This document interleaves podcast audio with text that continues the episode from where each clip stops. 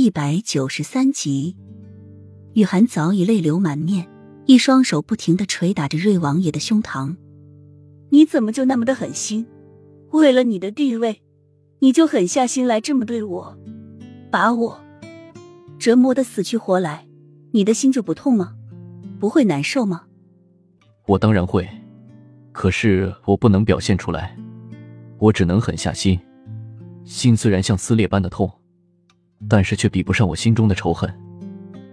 瑞王爷悲伤的眸子一下变得猩红起来，身上充满了戾气。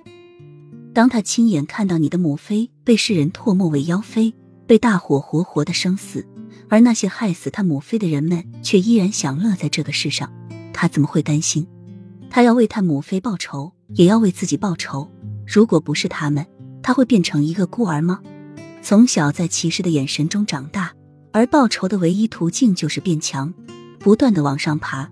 等到他坐上皇上的位置，他要让所有害死他母妃的人都下去陪葬。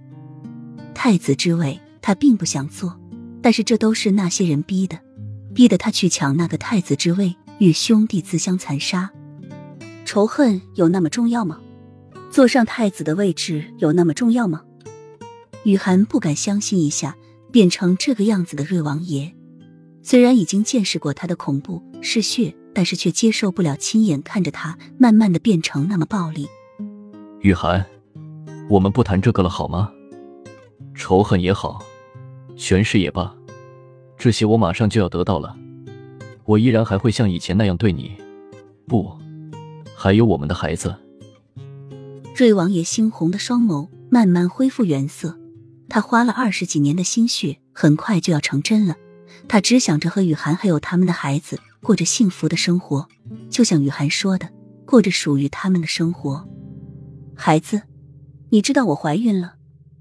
雨涵一惊，原来他早就知道了。是，我早就在知道了，所以我才要把你接出王府。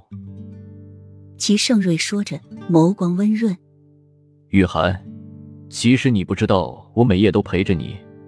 我知道你怕冷，身体虚，所以每晚等你睡着之后，我都会帮你把冰冷的被子捂热才走。那天你趴在墙头看着麻团子流口水，我便让小西子把全府下人的伙食都换成了麻团子。